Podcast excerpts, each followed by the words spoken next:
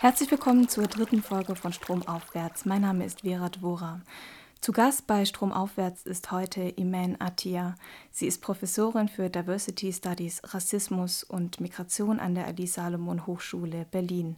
Neben ihren Forschungsschwerpunkten auf Rassismustheorien, Diskriminierung, Migration und Flucht hat Iman Atia zahlreiche Fachartikel und zwei Monographien zu unserem heutigen Thema verfasst: Antimuslimischer Rassismus. Dass dieses Phänomen nicht nur am rechten Rand unserer Gesellschaft zu finden ist und welche Mechanismen antimuslimischem Rassismus zugrunde liegen, darüber wollen wir heute sprechen. Herzlich willkommen, Iman Atia. Vielen Dank für die Einladung. Frau Attia, wir erleben seit einigen Jahren in politischen und medialen Debatten einen sehr fordernden Ton gegenüber Muslimen, beispielsweise zur Integration und zur Bekennung zu einem deutschen Wertesystem. Und ich muss ganz ehrlich sagen, dass mich in den letzten Monaten die verbalen Entgleisungen in der tagespolitischen Diskussion schlichtweg ratlos gemacht haben und ich nicht wusste, wie ich auf solche Ressentiments auch in Gesprächen mit Bekannten und Arbeitskollegen reagieren sollte. Ich denke da besonders an die Diskussion um das Burka-Verbot, straffällige Jugendliche, die Kölner Silvesternacht, in denen oft mit einer muslimischen Kultur argumentiert wird. Ähm, um mich da ein bisschen mehr zu informieren und Gegenargumente zu finden, bin ich durch Artikel und Bücher auf den Begriff des antimuslimischen Rassismus gestoßen und dachte, das ist eigentlich genau das, was äh, gerade hier passiert und ähm, oft ganz nett als Islamkritik verpackt wird. Deswegen lassen Sie uns gleich zu Beginn des Interviews diesen Begriff einmal erklären und noch etwas weiter ausholen, und zwar, wie Sie den Begriff des Rassismus im Allgemeinen und den Begriff des antimuslimischen Rassismus im Speziellen klassifizieren würden.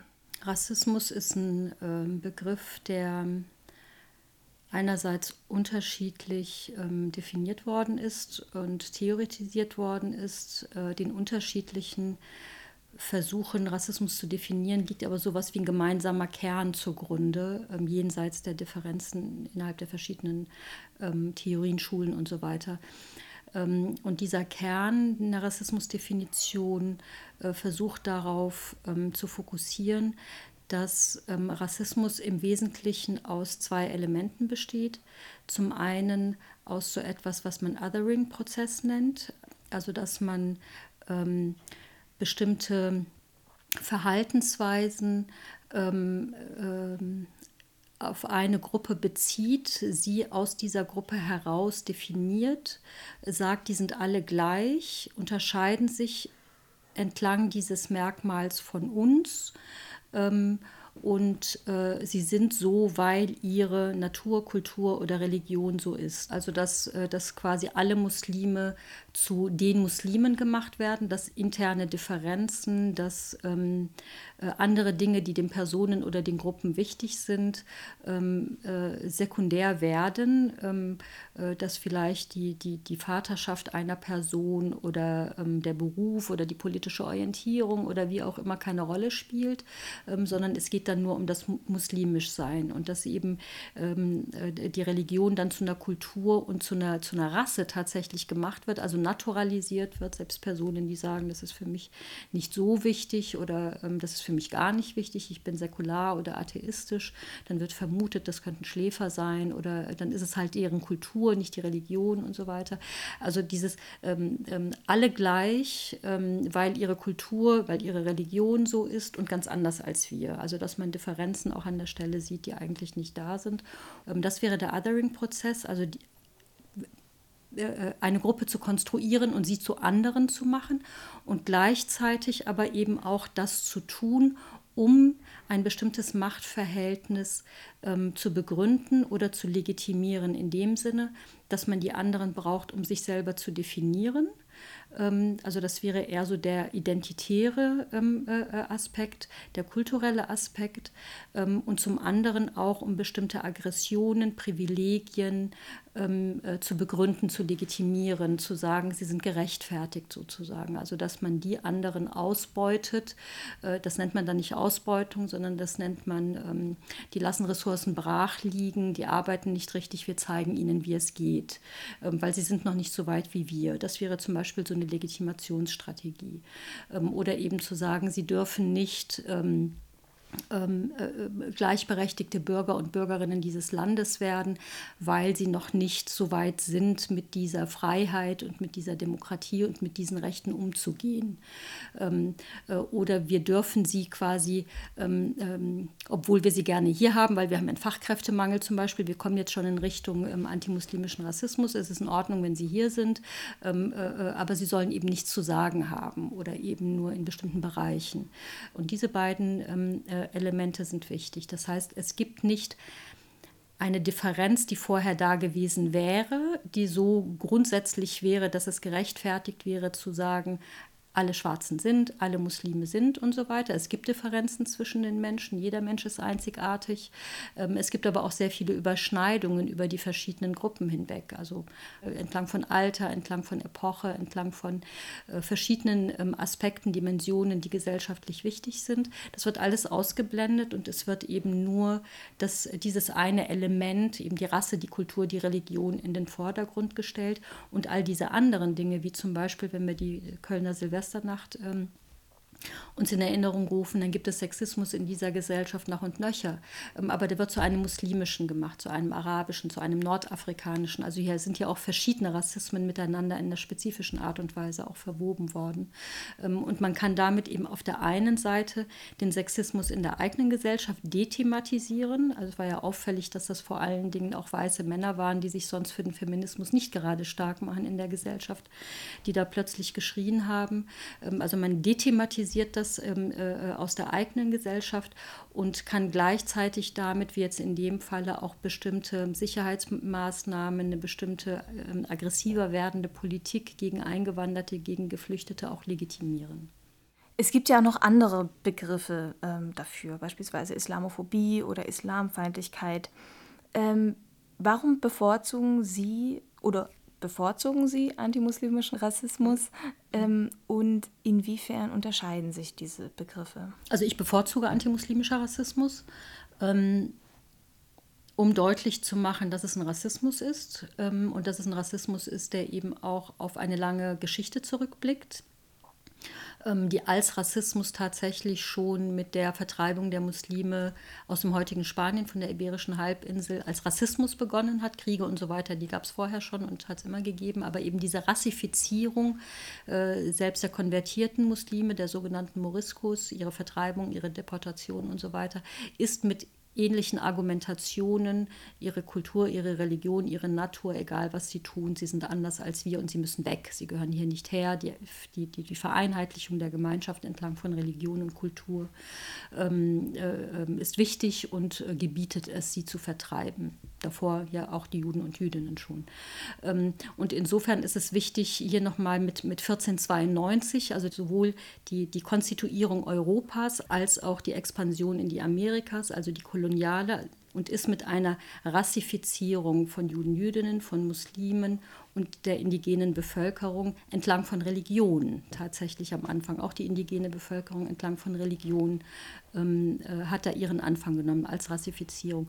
Und deswegen finde ich es wichtig, das nochmal deutlich zu machen, in dem Begriff zu sagen, ähm, die haben zwar alle noch andere Vorläufer, auch völlig verschiedene Geschichten und Formen und so weiter angenommen, ähm, äh, äh, aber diese Form der, der, des Otherings und der Funktion, die es hat, dem gesellschaftlichen Machtverhältnis, kein Vorurteil, sondern ein gesellschaftliches Machtverhältnis, eine Struktur, ähm, äh, die, die, die wichtig war, um Europa zu konstituieren, um die Rolle von Europa in der Welt zu begründen, ähm, äh, geht mit dieser Rassialisierung von, von Gruppen einher.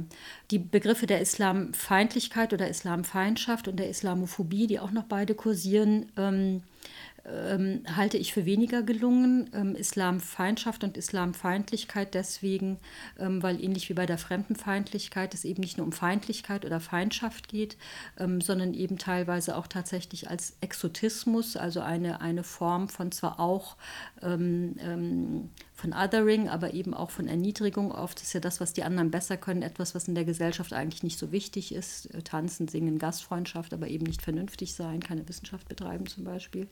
Ähm, äh, aber das sind eben Formen, die, die kann man nicht unter Feindschaft fassen, sondern das sind auch Formen der, der ähm, der Verortung von Personen, die eigentlich immer schon in Europa gelebt haben, zum Beispiel woanders hin. Die gehören dann nicht wirklich ähm, äh, hierher. So Fragen wie, wo kommst du her, warum sprichst du so gut Deutsch und so weiter, das ist nicht Feindlichkeit, sondern das ist eine, Grenzmarkierung, äh, äh, auch ein Verhalten, das zeigt, wir sind hier diejenigen, die, ähm, äh, die diese Fragen stellen. Die Fragen sind ja nicht umgekehrt, ähm, funktionieren umgekehrt nicht.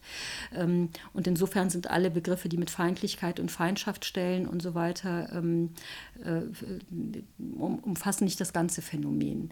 Ähm, und Islam, Islamfeindlichkeit, Islamfeindschaft, ähm, Deswegen weniger, weil es ja weniger um die Religion geht, ähm, sondern ganz häufig geht es ja da um verschiedene Aspekte, die eher tatsächlich unter Kultur oder unter Gesellschaft, unter Sozialem zu fassen sind und die eben die Personen betreffen.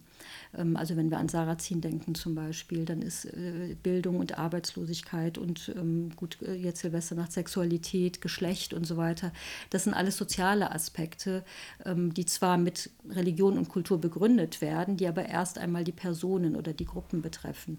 Und insofern sind die Assoziationen andere. Wenn ich von Islamfeindschaft oder von Islamkritik ähm, äh, spreche, dann geht es ja um die Religion. Und es geht eigentlich, die Religion ist nur ähm, der Marker und die Begründung, aber es geht darum, bestimmte Gruppen draußen zu halten, Personen draußen zu halten. Und wie gesagt, auch unabhängig davon, ob sie sich selber als besonders gläubig, als Muslime ähm, ähm oder nicht selber einordnen würden. Gleichzeitig ähm, kann ich mir vorstellen, dass wenn man dann äh, antimuslimischer Rassismus sagt, ein Begriff, der ja im Alltag kaum verwendet wird, dass das für viele dann zu viel ist und dass sie dann sagen, naja, rassistisch ist das ja nicht, das ist ja nur. Aber man kommt gut ins Gespräch über den Begriff. Das glaube ich. Also was eine der, ähm, also im Alltag, ne, in, ja. in Wissenschaftsdebatten ähm, ist er inzwischen wird das äh, breit benutzt, nicht nur. Also es gibt Leute, die nach wie vor eher Islamfeindlichkeit, Feindschaft oder Islamophobie benutzen, aber er ist inzwischen schon, wird schon breiter verwendet, auch im Alltag. Ähm, oder wenn ich Vorträge weniger in Fachkontexten, sondern eben eher für die allgemeine Öffentlichkeit. Das ist eine der, der ersten Fragen häufig, aber Muslime sind doch keine Rasse. Mhm. Und dann ist man sofort drin. Mhm. Also dann ist es eigentlich ein guter Gesprächsanlass zu gucken, was ist eine Rasse? Es gibt keine Rassen. Mhm. Ne? Oder eben ähm, ähm, ja, was hat das mit dem Islam zu tun? Ne? Also so dann über äh, äh, Religion sprechen zu wollen und, und gleichzeitig aber zu sagen, beim Rassismus geht es nicht um Fakten, nicht darum, was sagt der Islam wirklich. Es gibt nicht den Islam, es gibt so viele unterschiedliche ähm, Formen, aber darum geht es dem Rassismus nicht. Ne? Der, der will diese Differenzierung nicht, sondern der will über den Islam sprechen. Also insofern kommt man über die Begriffe auch gut ins, äh, ins Gespräch und das hat man wahrscheinlich auch mit allen anderen Begriffen, wenn die nicht etabliert sind. Mhm. Sie thematisieren im Artikel die Religion und Kultur der anderen, eine soziologische Untersuchung des Magistrats der Stadt Frankfurt am Main. Und zwar wurde dort 1971 die Lage der ausländischen Arbeitskräfte untersucht, also der damaligen Gastarbeiter. Die einzelnen Ergebnisse wurden unter den Punkten Wohnsituation, Schule, Einkommensverwendung und gesellschaftlicher Integration veröffentlicht. Und das Interessante an dieser Untersuchung war, dass Kultur und Religion dabei eigentlich kaum eine Rolle spielen. Und selbst bei dem Abschnitt zur Emanzipation der Frau wird zwar auf die Unterprivilegierung der Frau in den Herkunftsländern hingewiesen, ähm, die sich durch die Berufstätigkeit der Frau in Deutschland dann aber bessern kann. Und das war eine Untersuchung aus 1971.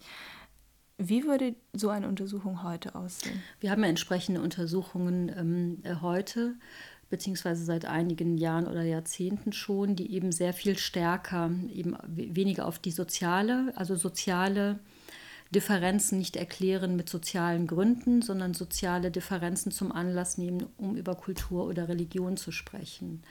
Ähm, und das halte ich für problematisch, ähm, also sowohl gesamtgesellschaftlich für problematisch, ähm, weil man, weil man ablenkt. Man spricht dann nicht über die Wohnungslosigkeit und entwickelt keine Maßnahmen, um die Wohnungslosigkeit zu beheben ähm, äh, oder Arbeitslosigkeit oder Bildungsdifferenz oder wie auch immer, Bildungsungerechtigkeit letztendlich, sondern man spricht über etwas, was eigentlich nicht die Ursache ist und ist damit raus. Die Gesellschaft ist raus aus der Verantwortung, hier etwas zu verändern ähm, und verändert damit aber eben im eigenen Kontext ähm, äh, auch nichts.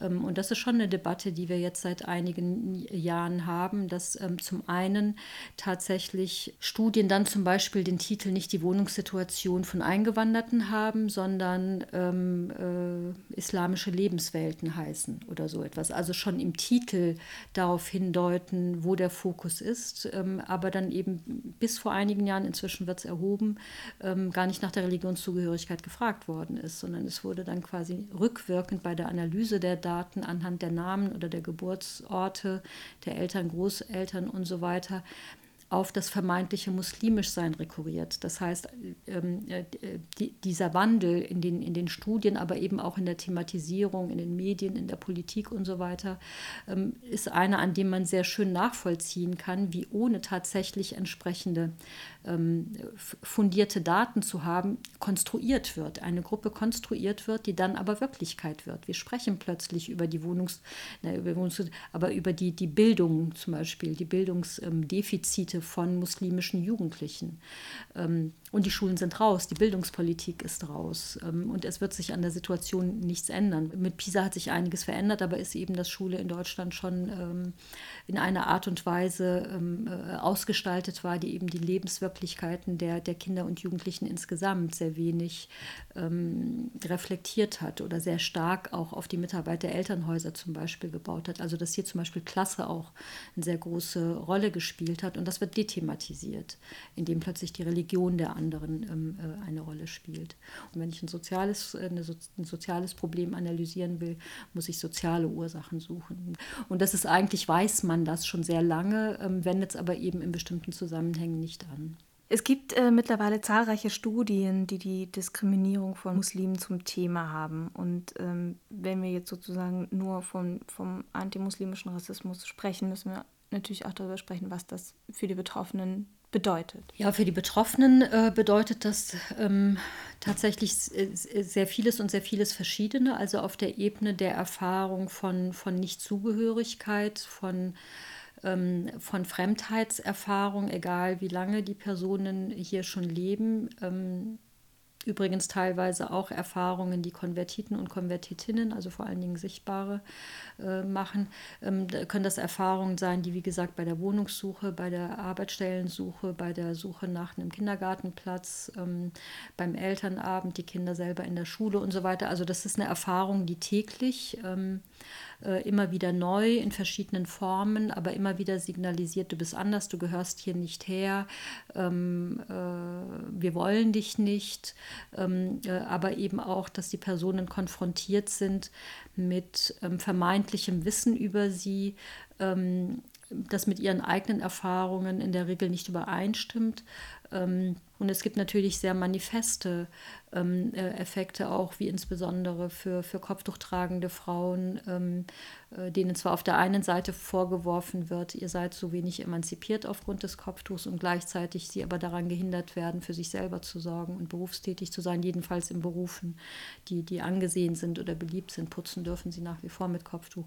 Aber es sind Erfahrungen, die im Grunde im Alltag immer wieder passieren, wenn man die Presse liest, wenn man die Nachrichten hört, wenn man ähm, das Schulbuch aufmacht, wenn man das Gespräch in der U-Bahn hört ähm, äh, und immer wieder weiß, ich bin betroffen, ich bin potenziell betroffen, immer sich überlegen muss, greife ich jetzt ein, bin ich müde, will ich nicht, ähm, wann ist es es wert, wann nicht. Ähm, also schon etwas, was begleitet. Wir haben äh, vorhin auch schon darüber gesprochen, dass ähm, Menschen als Muslime deklariert werden, die eigentlich damit überhaupt nichts zu tun haben oder die säkular leben oder ähm, atheistisch. Sie sprechen in Vorträgen und Artikeln ähm, deswegen von muslimisch markierten oder muslimisch wahrgenommenen. Welche Bedeutung haben diese Begrifflichkeiten? Also ich finde es schon wichtig, sprachlich auch deutlich zu machen, dass es um eine Konstruktion geht, ähm, was aber natürlich nicht heißt, dass unter den muslimisch Markierten nicht auch gläubige Muslime sind ähm, und ähm, äh, dass sie eben teilweise auch anders betroffen sind davon. Also wenn äh, Personen, die säkular oder atheistisch sind, mit tatsächlich ähm, manifesten religiösen Klischees äh, konfrontiert sind, dann trifft sie das wahrscheinlich nicht so tief oder sie können sich vielleicht auch noch mal anders überlegen, korrigiere ich das jetzt oder nicht, ähm, als eine Person, die dann tatsächlich sich auch persönlich angegriffen fühlt oder die das Bedürfnis hat, das richtig zu stellen, ähm, weil ihr das wichtig ist. Also insofern möchte ich mit diesem Begriff der, ähm, des Markiertseins ähm, nicht sagen, dass es nicht auch Muslime und gläubige Muslime trifft, ähm, sondern deutlich machen, dass diese Fokussierung auf das muslimisch Sein als das wesentliche, zentrale, alles erklärende Merkmal, dass das eine Konstruktion ist. Also selbst für gläubige Muslime, ähm, die treiben Sport, die gehen arbeiten, die essen manche Sachen gerne und andere nicht. Ähm, die werden aufgrund ihres Geschlechts äh, in einer bestimmten Art und Weise behandelt und so weiter. Also spielen andere Dinge, ob banal oder äh, tiefgreifend, auch eine Rolle. Und trotzdem ist die Religion im Mittelpunkt. Und ähm, es gibt Personen, die sehr religiös sind und die tatsächlich versuchen, ihr ganzes Leben danach auszurichten. Ähm, aber das sind äh, äh, nicht die meisten.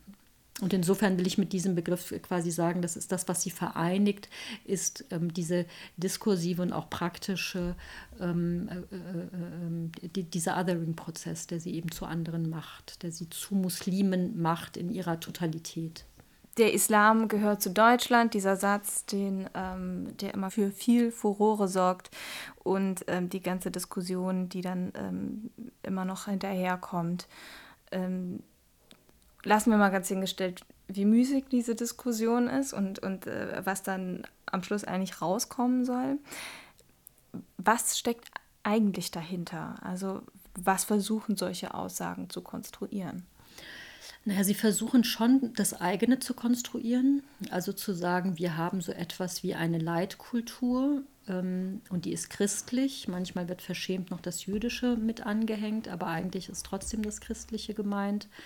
Ähm, um eben solche Debatten, solchen Debatten auch ähm, zuvorzukommen, die sagen, aber wir haben doch auch Kirchen, warum dann nicht auch ähm, Moscheen oder wir haben christliche Feiertage, warum nicht auch andere Feiertage, ähm, um quasi deutlich zu machen, ähm, äh, auch wenn wir jetzt eine Einwanderungsgesellschaft ist, heißt das nicht, dass wir uns verändern werden. Ähm, und insofern ist das schon Teil dieses allgemeinen Integrationsdispositivs, ähm, äh, das äh, auf der einen Seite anerkennt, dass Deutschland auf Einwanderung angewiesen ist, dass wir hier einen aus demografischen und ähm, verschiedenen fachlichen Kontexten einen Bedarf haben, also auch eine sehr funktionalisierende, instrumentalisierende Debatte, also die deswegen auch Einwanderung nicht komplett abwehren will, die aber trotzdem versucht gegenzusteuern und wir bleiben, wer wir sind. Was natürlich irrational ist, weil eine Gesellschaft besteht aus den Menschen, die da leben und wenn neue Menschen kommen, dann wird sich das Gefüge verändern, natürlich. Und auch die Menschen, die hier leben, bleiben nicht immer gleich, sondern verändern sich. Aber es ist so der Versuch, etwas zu konservieren und quasi so ein bisschen ja, manchmal habe ich auch das Gefühl, nachdem so lange gesagt worden sind, wir sind kein Einwanderungsland und so weiter, dass jetzt äh, versucht wird, auch zu trösten oder zu sagen, ja, ja, da dürfen jetzt ein paar kommen und auch ein paar mehr, aber wir bleiben trotzdem, wer wir sind. Also, oder dieses Argument, Muslime gehören zu Deutschland, aber der Islam Aber nicht der Islam, Unsinn. Ja. also ein bisschen dürfen sie mitmachen, aber nur wenn.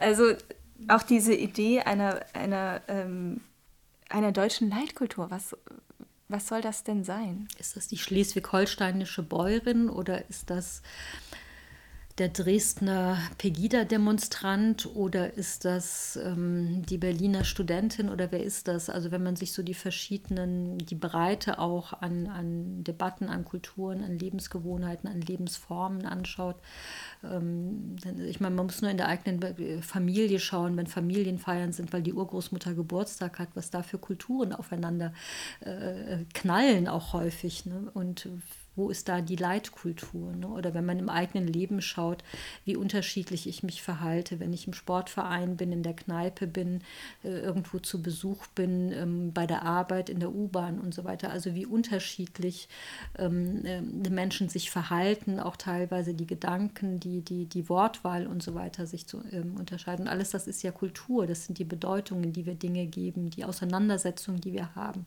mit den Anforderungen, die an uns gestellt werden und so weiter. Ähm, aber das wird nicht ausdifferenziert. Was ist eigentlich Kultur und auch nicht, was ist Leitkultur? Aber das ist eben so der Versuch, über etwas, was man nicht definiert, ähm, eine Gemeinsamkeit herzustellen ähm, äh, und zu sagen, was wir nicht sind. Ähm, und damit aber eben diese, diese Differenzen, die da sind. Es gibt Leute in Deutschland natürlich, die für Frauenrechte sich einsetzen, aber es gibt, wenn wir uns gerade auch die AfD, die sind ja nicht nur antimuslimisch, sondern die sind ja auch im höchsten Maße antifeministisch und, und ähm, homophob und so weiter. Ne? Ähm, also insofern ähm, ist das Unsinn, von der Leitkultur zu sprechen. Was soll das sein? Es gibt Christen, es gibt Atheisten, es gibt Säkulare, es gibt, ähm, wir haben sehr viele äh, in Deutschland Anhänger, Anhängerinnen von verschiedensten spirituellen Richtungen, von, äh, auch Konvertierten sozusagen, Buddhisten, Hinduisten und so weiter. Das ist, die, die Leitkultur ist nicht christlich. Wenn wir uns Bayern oder Berlin anschauen, wo ist da der gemeinsame religiöse Nenner? Teilweise springen die Argumentationen von einem Rassismus in den anderen über, etwa bei dem Begriff der Islamisierung. Ähm, Im 20. Jahrhundert wurde mit dem Begriff Verjudung Stimmen gemacht, beispielsweise bei dem Bau einer neuen Synagoge. Ähm, und die Mechanismen scheinbar ähm, sind von damals schon wieder in Vergessenheit geraten. Inwiefern gibt es denn Gemeinsamkeiten zwischen dem antimuslimischen Rassismus heute und dem ähm, Antijudaismus des 20. Jahrhunderts? Ja, dadurch, dass beides ähm, religiös, äh, religiös argumentierende Rassismen sind ähm, ähm, und beide, ähnlich wie das Christentum auch, ähm, äh, monotheistische Religionen sind, die sich ähm, auf sehr viele gemeinsame eigentlich ähm, Geschichten, Grundsätze, Orte und so weiter beziehen, ähm, gibt es schon Parallelen, wenn es zum Beispiel ähm, um so etwas wie die Beschneidung geht oder das Schächten geht. Ähm, also das sind so die, die, die, die beiden Klassiker, die ja heute auch ähm, äh, immer mal wieder eine, eine Rolle spielen oder eben über die die Bedeutung, die das Geschlechterverhältnis, dürfen äh, Frauen Rabbinerinnen, Imame werden, ähm, dürfen sie auch in der katholischen, evangelischen Kirche und so weiter, welche Positionen dürfen sie da einnehmen. Also es gab schon, schon Parallelen insofern, als dass es so eine, so, eine, so eine Mischung gegeben hat zwischen einer Aufforderung, assimiliert euch und gleichzeitig ähm, ähm, ja, einer Differenz oder Differenzierung zwischen ihnen und uns und eben dem ja, bestimmten Verboten und Geboten, die an die Juden oder eben heute an die Muslime ähm, gerichtet sind. Ähm, es ist natürlich schwierig, sich den, den Antijudaismus, den Antisemitismus in einer, aus einer postnarzisstischen Perspektive anzuschauen, ähm, weil wenn wir von heute aus ähm, ähm, auf die, die Anfänge des 20. Jahrhunderts gucken und wissen, was aus bestimmten ähm, äh, Politiken und Diskursen und so weiter geworden sind, dann werden die natürlich rückwirkend anders interpretiert, als wie sie damals interpretiert worden wären. Und insofern ist es schwierig, da Parallelen herauszuarbeiten, weil es gibt schon auch grundsätzliche Unterschiede. Also es, es gibt oder gab immer schon für Muslime auch die Möglichkeit, ähm, äh, in Länder zu gehen mit einer muslimischen Herrschaft, ähm, äh, äh, also sich quasi auch aus äh, ähm, äh, Spanien ins Osmanische Reich zu retten. Da haben sich übrigens Juden und Jüdinnen auch hingerettet, weil es ihnen da immerhin besser ging als in, in äh, christlichen Ländern, aber trotzdem gab es da Sondergesetze für sie. Ne? Und ähm, äh, eben diese Möglichkeit gibt es jetzt für Juden, Jüdinnen erst seit der Gründung ähm, des Staates Israel. Die gab es vorher eben nicht, also auch nicht Anfang des 20. Jahrhunderts. Also insofern ist diese ähm, diese Vergleichbarkeit ähm, sehr schwer zu thematisieren, aber es gibt auf jeden Fall eine Verbindung. Also eben das, das, ähm, dieses Gegenbild, was wichtig ist, ähm, was ja heute immer noch, also in der offiziellen Politik und in Elitediskursen wie in der jedenfalls ähm, demokratischen Presse, in Schule und so weiter, ist das kein Thema mehr. Aber wenn man Meinungsumfragen macht oder in der, in der Kneipe sich das Gerede anschaut, dann ist der Antisemitismus noch sehr, sehr aktuell. Also da braucht man gar nicht so weit zu gucken sozusagen, ähm, sondern dann ist das immer noch da. Aber so diese Angst vor einer Weltherrschaft zum Beispiel, ne, die sicherlich im Zusammenhang mit, mit der Angst vor Juden, die die Welt beherrschen, ähm, wahrscheinlich noch irrationaler ist als sie im Zusammenhang mit Muslimen, weil es gibt ja immerhin ein paar, nicht viele, aber es gibt ein paar, die berufen sich auf den Islam, um ihre, äh, ihre Gewalt zu legitimieren, ähm, äh, die aber eben auch nicht auf eine breite Masse stößt, die sie unterstützt, ähm, sondern im Gegenteil gerade in den Ländern, in denen eben ähm, die Gewalt, die sich auf den Islam beruft, da wird ja eine sehr deutliche Begrenzung auch. Also da wird hier wird es immerhin islamischer Terrorismus genannt oder Islamismus ähm, in den muslimischen Ländern eben in der Regel nicht, um deutlich zu machen, die berufen sich darauf, ähm, aber wir sehen das anders. Also hier eine, ähm, eine Trennung zwischen, zwischen der einen Interpretation und der anderen auch deutlich zu machen. Aber dennoch ähm, ähm, wie gesagt, gibt es, gibt es eine andere Geschichte auch der, ähm, ja, der, der, der, der staatlichen oder der nationalen ähm, äh, islamischen Herrschaft, als das eben in der Geschichte mit der jüdischen gewesen wäre.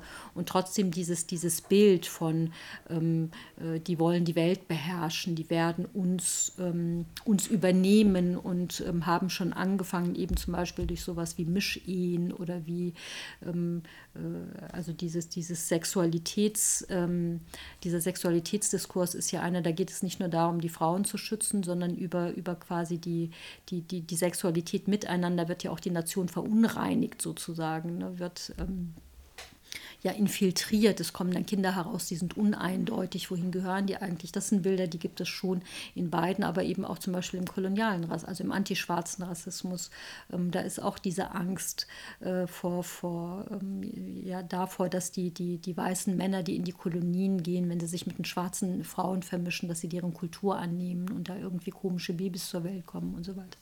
Also von daher ist das eigentlich etwas, was allen Rassismen ähm, inhärent ist. Ähm, äh, aber aber was eben Antisemitismus und antimuslimischen Rassismus ähm, äh, vereint, ist tatsächlich dieses, dieses religiöse Element und eben tatsächlich die ähm, äh, dadurch, dass alle drei monotheistischen Religionen hier, also quasi in Eurasien sozusagen ähm, äh, und Nord, also im Mittelmeerraum eigentlich, eher ja auch im Nordafrika beheimatet sind und äh, historisch eine, eine, gemeinsame Geschichte haben, eine große geografische Nähe haben, ähm, äh, gibt es da sehr viel mehr sowohl Begegnung und Vermischung als auch eben Konfrontation und Abgrenzung voneinander. Und das trifft natürlich Muslime, Juden und Christen in ihren verschiedenen Konstellationen ähm, gleichermaßen und anders als jetzt zum Beispiel die, die Abgrenzung, Bekriegung und so weiter ähm, nach Übersee. Was hat sich denn durch die Flüchtlingskrise, sogenannte Flüchtlingskrise in Sachen antimuslimischer Rassismus ähm, geändert. Also die Ressentiments waren davor auch schon da. Haben die sich jetzt irgendwie da doch mehr Bahn gebrochen? Na, es ist der, der Diskurs ist die ganze Zeit schon in Bewegung. Also so sind immer mal wieder verschiedene äh, Themen, die im Mittelpunkt stehen und verschiedene Gruppen, um die es geht. Also eben sind es jetzt eher die, die Kinder der Gastarbeiter oder sind es eher die, die Leute, die hier auf der Flucht äh, sind oder äh, sind es eher die, die, die Konvertiten, auch die standen ja mal im nicht lange, aber schon deutlich auch im, im, im Visier sozusagen der Angriffe. Ähm, ich weiß nicht, ob es eine neue Qualität kriegt. Also ich denke, was schon ähm, deutlicher wird, ähm, ist die Präsenz von, von Menschen, ähm, auch in Orten, in die viele nicht freiwillig gegangen wären, weil es dort keine Infrastruktur gibt, weil man ja meistens, wenn man in ein fremdes Land einwandert, erstmal Menschen sucht, mit denen man reden kann, die über Erfahrungen verfügen, wo es eine Infrastruktur gibt, wo man einkaufen kann, wo man beten kann von mir aus und so weiter. Ähm, und äh, durch die, die, das Prinzip der Umverteilung sind jetzt natürlich auch in Orten, ähm, ähm, wo man früher keine Menschen gesehen hat, die so aussahen, ist das plötzlich Thema. Also in Berlin weiß ich nicht, ob man das merkt. Ähm, aber in irgendwelchen Dörfern in Mecklenburg-Vorpommern oder in, in, in Hessen oder so, da wird das sicherlich anders aussehen. Also so, dass es präsenter ist, dass die Menschen nicht nur durch die Medien mitbekommen, dass Deutschland ähm, sich verändert von der, von der Bevölkerungsstruktur her, ähm, äh, sondern eben das auch gesehen wird im Alltag. Und das kann schon sein, dass deswegen auch ähm, bestimmte Ressentiments ähm, deutlicher werden. Das kann ich jetzt so, so nicht sagen. Ja. Was so mein Gefühl insgesamt, was den antimuslimischen Rassismus anbelangt, ist, dass so im Lauf, und ich verfolge das ja jetzt schon seit mindestens 20, fast 25 Jahren, ähm, ist, dass sich äh, die Debatten insgesamt sehr viel stärker ausdifferenzieren. Also wenn ich Anfang der 90er Jahre gesprochen habe von antimuslimischem Rassismus oder damals habe ich es anti-islamischen Rassismus genannt, ähm, dann ähm, gab es kaum eine Person, die wusste, was ich da meine. Ich musste sehr viel mehr erklären, auch sehr viel mehr bei Vorträgen zum Beispiel mit Belegen anfangen. Ähm, das wird gesagt und jenes. Und das ist heute eigentlich nicht mehr nötig, sondern die Debatten sind so breit und so präsent, dass man eben nur so ein Schlagwort wie Köln sagen muss und dann kann man schon anfangen, darüber zu sprechen. Also ich muss nicht erst nachweisen, ähm, worum es da geht. Ähm, und gleichzeitig ähm, äh, ist aber dieses, dieses Reden darüber, hat sich, wie gesagt, ausdifferenziert. Also es gibt ähm, sehr viel mehr Personen, die anfangen, das zu reflektieren, die das als Problem sehen, die einen Handlungsbedarf sehen, ähm, sowohl wenn ich mir Seminare heute und damals anschaue, wenn ich mir das bei Vorträgen vergegenwärtige, ähm, wenn ich auf Literatur zurückgreifen will, zum Beispiel für, für Seminare oder für meine eigenen Recherchen, ähm, dann gibt es heute sehr viel mehr und man kann an einem ganz anderen Punkt anfangen. Also ich, ich äh, kann in Seminaren auf einem ganz anderen Niveau anfangen zu argumentieren reflektieren und zu arbeiten als eben vor 20 oder 25 Jahren. Aber gleichzeitig ist eben auch diese, dieser, dieser Hass oder diese, dieses absolut ohne irgendwelche Tabus ähm, ähm, verbal, aber eben auch körperlich einzuschlagen auf Menschen, das ist auch sehr viel roher geworden. Ähm, äh, und eben auch im Zusammenhang mit, mit Geflüchteten. Also wir hatten Anfang der 90er Jahre, gab es ja auch schon diese, äh, da waren es andere rassistische Begriffe, die es gegeben hat, ähm, aber da war auch eine politische Verschärfung zum Beispiel. Da brannten Heime von Eingewanderten und von geflüchteten ähm, äh, Menschen. Da gab es auch eine sehr große Gewaltbereitschaft. Es gab damals zum Beispiel auch Unterstützung, aber nicht so breit wie heute. Also jetzt ganz unabhängig davon, wie man die Form der Unterstützung und warum sie, warum Menschen helfen und so weiter. Ähm, aber das hat sich eben differenziert. Also Pegida gab es Anfang der 90er nicht, ähm, aber es gab sehr wohl, ähm, wenn wir an Rostock-Lichtenhagen denken oder sowas, es gab ganze, ganze Stadtteile, die haben geklatscht und gejubelt, als da eben einige Brandsätze geworfen haben. Äh, aber es gab nicht nicht, dass so über zwei Jahre lang so viele Menschen und eben auch in kleinen Orten, sind es natürlich weniger, ähm, ähm, auf die Straße gehen, weder gegen noch aber auch für. Also auch diese breite Welle der Hilfsbereitschaft ähm, hat es damals nicht gegeben. Da hat man eher gefordert von der Politik, macht mal was. Ein paar haben auch geholfen, haben auch äh, Kritik geübt und so weiter. Aber es war eben ähm, ähm, es war nicht so ein breiter gesellschaftlicher Diskurs wie heute. Und das, denke ich schon, hängt zum Teil damit zusammen, ähm, ähm, ja, dass das Thema jetzt einfach schon so lange also dass es, dass es vorgedrungen ist und durchgedrungen ist, ähm, äh, dass es tatsächlich auch in verschiedenen Bereichen, in verschiedenen Kontexten äh, äh, eine Rolle spielt. Und dass es sich eben auch, also dass das so ein Schneeball ist, dass bestimmte, jedenfalls auf der Seite der Kritik, ähm, bestimmte Dinge einfach Zeit brauchen, auch um sich zu vervielfältigen, um äh, quasi so über Schneeballeffekt auch in verschiedene ähm, gesellschaftliche Gruppierungen äh, hineinzudringen, auch in Gesprächen, eben in den Medien und so weiter. Das braucht seine Zeit, bis das da ankommt und bis es sich ähm, ähm, diversifiziert, aber auch vervielfältigt.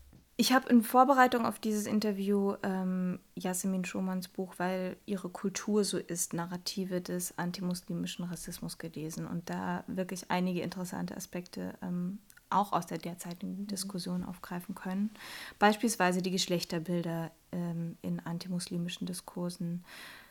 Wenn über Frauen und den Islam geschrieben wird, dann ähm, darf das Bild der verschleierten Frau ähm, auf dem Titel nicht fehlen. Ähm, das Kopftuch als Zeichen der Unterdrückung, nicht nur durch den Mann oder das familiäre Patriarchat, sondern eben durch den Islam.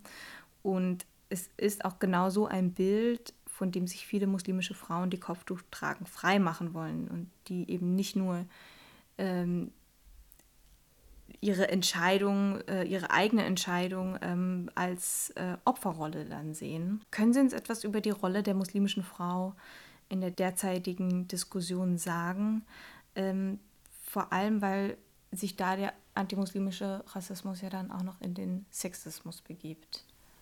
Also die, die, die, die, die, die Rolle, die Geschlecht und Sexualität spielen, ist immer schon eine gewesen, die wichtig gewesen ist für, für Rassismus deswegen, weil es zum einen ähm, für die Kontrolle der anderen wichtig ist, auch eine Kontrolle über eben Geschlecht und Sexualität ähm, äh, äh, zu haben und zum anderen aber gleichzeitig die Vermischung eine Bedrohung ist für die Ideologie der Reinheit und der Trennung und eben des, des, ähm, der Grenzziehung zwischen uns und den anderen. Ähm, ähm, und so haben sich aber die Gründe im Laufe der Zeit verändert, aber das zeigt nochmal deutlich, ähm, wie sehr das verwoben ist, dieser, diese, also sowohl der, der Nationalismus, der Rassismus, der Sexismus, ähm, wie, wie, wichtig äh, das ist, das eben auch in, in, seiner, in seiner Interrelation oder in seinem Verhältnis zueinander, in, in der Verwobenheit diese verschiedenen ähm, Aspekte sich anzuschauen. Oder vorher noch im, im Orientalismus eben die die, dass er die, die, die Sexualität schlechthin, die sexuelle Lust, auch die homosexuelle Lust zum Beispiel, die homosexuelle Sexualität in den Orient, in den Harem projiziert worden ist, weil sie hier eben auf diese Art und Weise nicht thematisiert werden konnte. Gelebt wurde, aber nicht thematisiert werden konnte. Und heute wird der Islam als besonders ähm, ähm, schwulenfeindlich ähm, ähm, äh, diskursiviert. Was nochmal deutlich macht, wie sehr das mit dem eigenen zu tun hat. Was wird hier diskutiert? Welche Aspekte sind hier wichtig und wie werden sie ähm, in das andere verlagert, um es, um es ähm, äh, thematisieren zu können?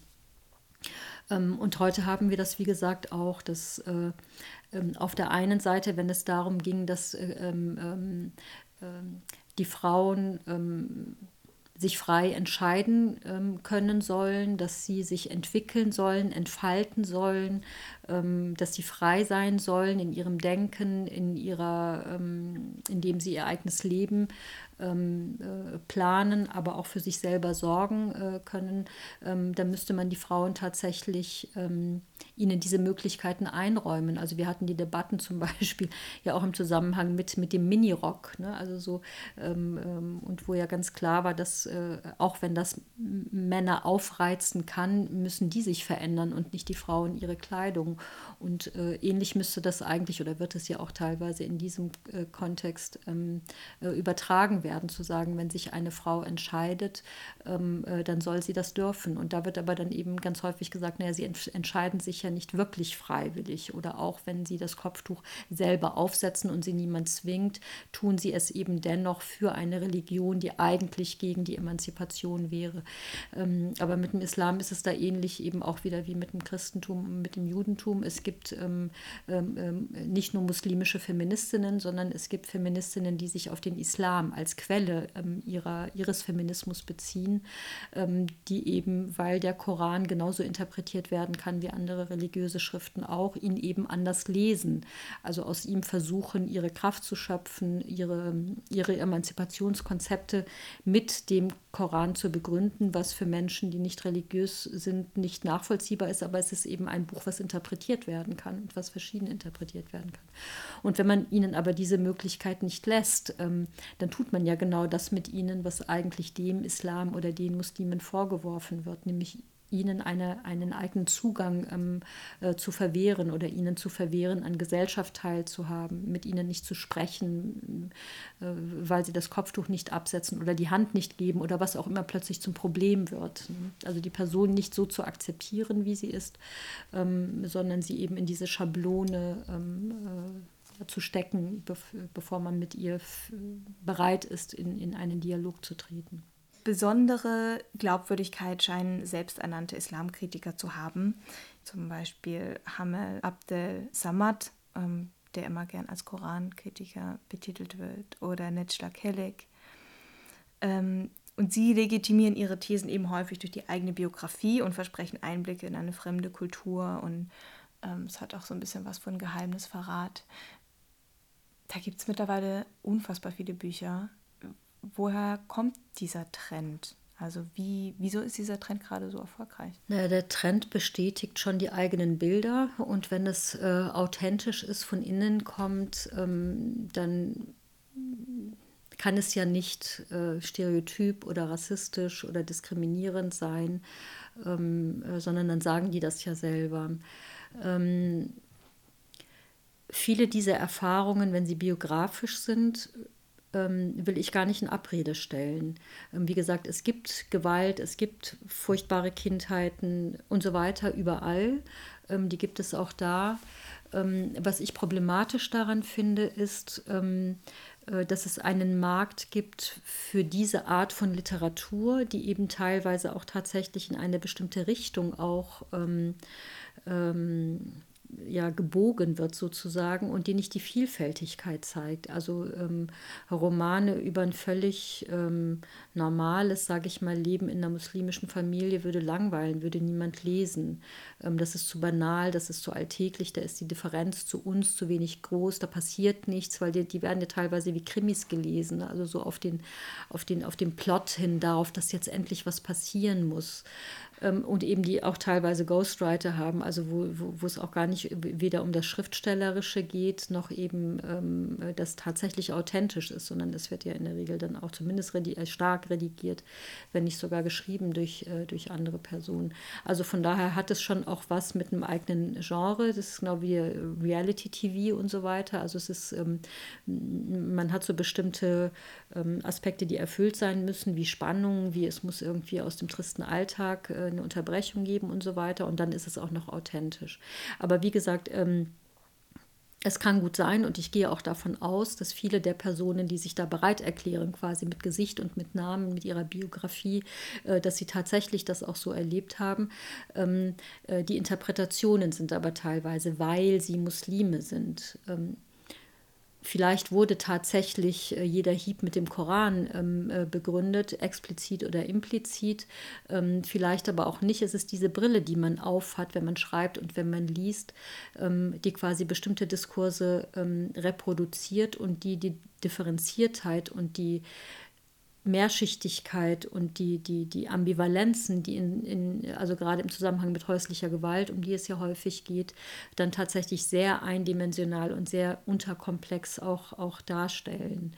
Ähm, und wenn wir uns anschauen, häusliche Gewalt in sogenannten deutschen Familien, ähm, dann ist das auch häufig zu eindimensional, wenn man das nur auf die fehlende Bildung von mir aus ähm, bezieht. Das heißt, es ist in der Regel schon aus einer bestimmten Perspektive geschrieben, eben also auch im Zusammenhang mit mangelnder Bildung zum Beispiel aus einer mittel, also aus einer bürgerlichen Perspektive, ähm, dann eben aus dieser Perspektive von Konsumieren von anderen Lebenswirklichkeiten, dass man, also es hat was Voyeuristisches auch in Familien hineinguckt, zu denen man sonst keinen Zugang hat und es bedient natürlich bestimmte Diskurse.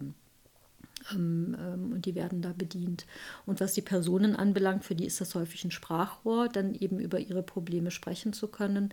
Ähm, aber es gibt tatsächlich auch da natürlich welche, die mit diesen Diskursen aufgewachsen sind, die sie auch verinnerlichen, die das auch als Erklärung für ihre Geschichte benutzen. Ich hatte ja vorhin gesprochen über die verschiedenen Möglichkeiten, auch mit Rassismuserfahrungen im Alltag umzugehen. Und eine Möglichkeit ist natürlich auch, das zu internalisieren. Auch das kennen wir ja von verschiedenen anderen Formen von gesellschaftlichen Machtverhältnissen auch. Wie viele Frauen sprechen schlecht über Frauen ne, oder über das Weibliche oder wie auch immer. Ne? Und das gibt es da natürlich auch. Und es gibt natürlich, man kann Kritik am Islam üben, man kann Kritik an Familienverhältnissen üben, man kann an all dem Kritik üben.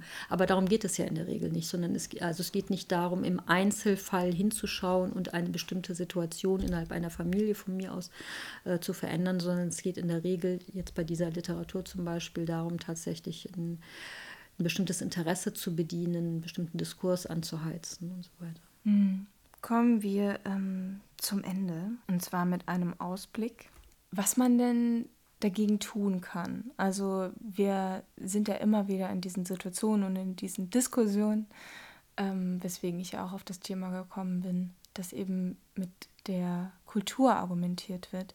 Wie kann man gegen antimuslimischen Rassismus vorgehen? Ganz breit. Also zum einen, indem man reflektiert, also was wir jetzt auch hier versuchen, darüber nachzudenken, ähm, was passiert da eigentlich, warum passiert das, was für Effekte hat das, was da passiert, also dass das nicht nur so dahergerede ist, sondern dass das tatsächlich auch eine Wirkung ist, eine Einschränkung hat für Menschen und so weiter. Ähm, aber es ist schon auch notwendig, äh, bestimmte Gesetze zu erlassen. Also es ist ja ähm, in Vorbereitung oder soll demnächst äh, Hass, also auch antimuslimische Hasskriminalität ähm, äh, strafbar sein. Es ist eben die, gibt verschiedene auch noch anhängige Verfahren im Zusammenhang mit dem Kopftuchverbot in bestimmten Berufen in manchen Bundesländern. Ähm, also das ist schon wichtig, auch auf einer Ebene von juristischer Auseinandersetzung oder von Regelungen, da auch ähm, sich damit auseinanderzusetzen und bestimmte ähm, Diskriminierungen auch zurückzunehmen. Ähm, es ist aber auch wichtig, äh, Schutzräume, Freiräume und so weiter zu ermöglichen, also quasi ähm, Orte auch, wo sich Menschen, die Rassismus erfahren, auch zurückziehen können. Also dieses Gerede über Parallelgesellschaften zum Beispiel, das ist Unsinn. Da, wo es in Deutschland Parallelgesellschaften sind, das sind genau die, in denen keine rassifizierten Minderheiten sind. Ähm, äh, aber es muss, es muss äh, Möglichkeiten geben, sich, sich ähm, äh, zurückzuziehen und sich zu regenerieren oder auch Orte zu haben, wo das eben keine Rolle spielt. Also häufig ist ja so, dass gerade in Zusammenhängen mit anderen, die ähnliche Erfahrungen haben, diese Erfahrung, ähm, weil sie geteilt wird, dann nicht mehr im Vordergrund stehen muss, sondern man kann endlich über das letzte Fußballspiel von mir aussprechen oder was auch immer ähm, von Interesse ist. Ähm, das ist zum Beispiel auch wichtig, dass so etwas wie eigen, äh, eigene Projekte, eigene Initiativen, ähm, Selbstorganisationen und so weiter ähm, äh, gefördert werden, also sowohl, sowohl finanziell, aber eben auch politisch und auch ermöglicht wird oder dass auch ein anderes Ansehen bekommt, ähm, äh, wie wichtig es ist. Es ist notwendig, sich ähm, die Schulbücher, die Medien, also all die, die, ähm, die Museen, äh, alles das daraufhin anzuschauen. Vieles von dem passiert ja auch schon. Ne? Also es gibt da schon seit, seit Jahren teilweise auch äh, nicht nur Initiativen, sondern auch Veränderungen in diese Richtung. Und da muss, denke ich, noch ganz viel ähm, passieren. Also es gibt schon gute Ansatzpunkte. Okay, also eher ein positiver Ausblick. Ja, es gibt Ansatzpunkte. Also ich bin nicht ganz okay, optimistisch. Bleiben wir mal realistisch. Genau. Imen Atia, vielen Dank für dieses Gespräch ähm, und Ihr Engagement gegen antimuslimischen Rassismus. Gerne. Zu Gast bei Stromaufwärts war heute Imen Atia. Sie ist Professorin für Diversity Studies, Rassismus und Migration an der Ali Salomon Hochschule in Berlin. Mehr zu ihrer Arbeit und Veröffentlichungen findet ihr auf der Seite der Alice Salomon Hochschule, beispielsweise ein Interview mit ihr in dem Sammelband Gespräche über Rassismus, Perspektiven und Widerstände. In diesem Sammelband ist auch ein Interview mit Yasemin Schumann, die 2014 das Buch mit dem Titel Weil ihre Kultur so ist, Narrative des antimuslimischen Rassismus im Transkript Verlag veröffentlicht hat. Wenn euch dieses Thema und die vielfältigen Aspekte rundherum interessieren, kann ich euch dieses Buch sehr ans Herz legen. Der nächste Gast bei Stromaufwärts steht zum jetzigen Zeitpunkt noch nicht fest, aber ihr könnt mir auf Twitter oder Facebook folgen dann seid ihr da immer auf dem neuesten Stand. Die Links zur Homepage, Twitter und Facebook findet ihr rechts neben diesem Track auf Soundcloud. Und wie immer freue ich mich über eure Reaktionen und Kommentare und bedanke mich fürs Zuhören.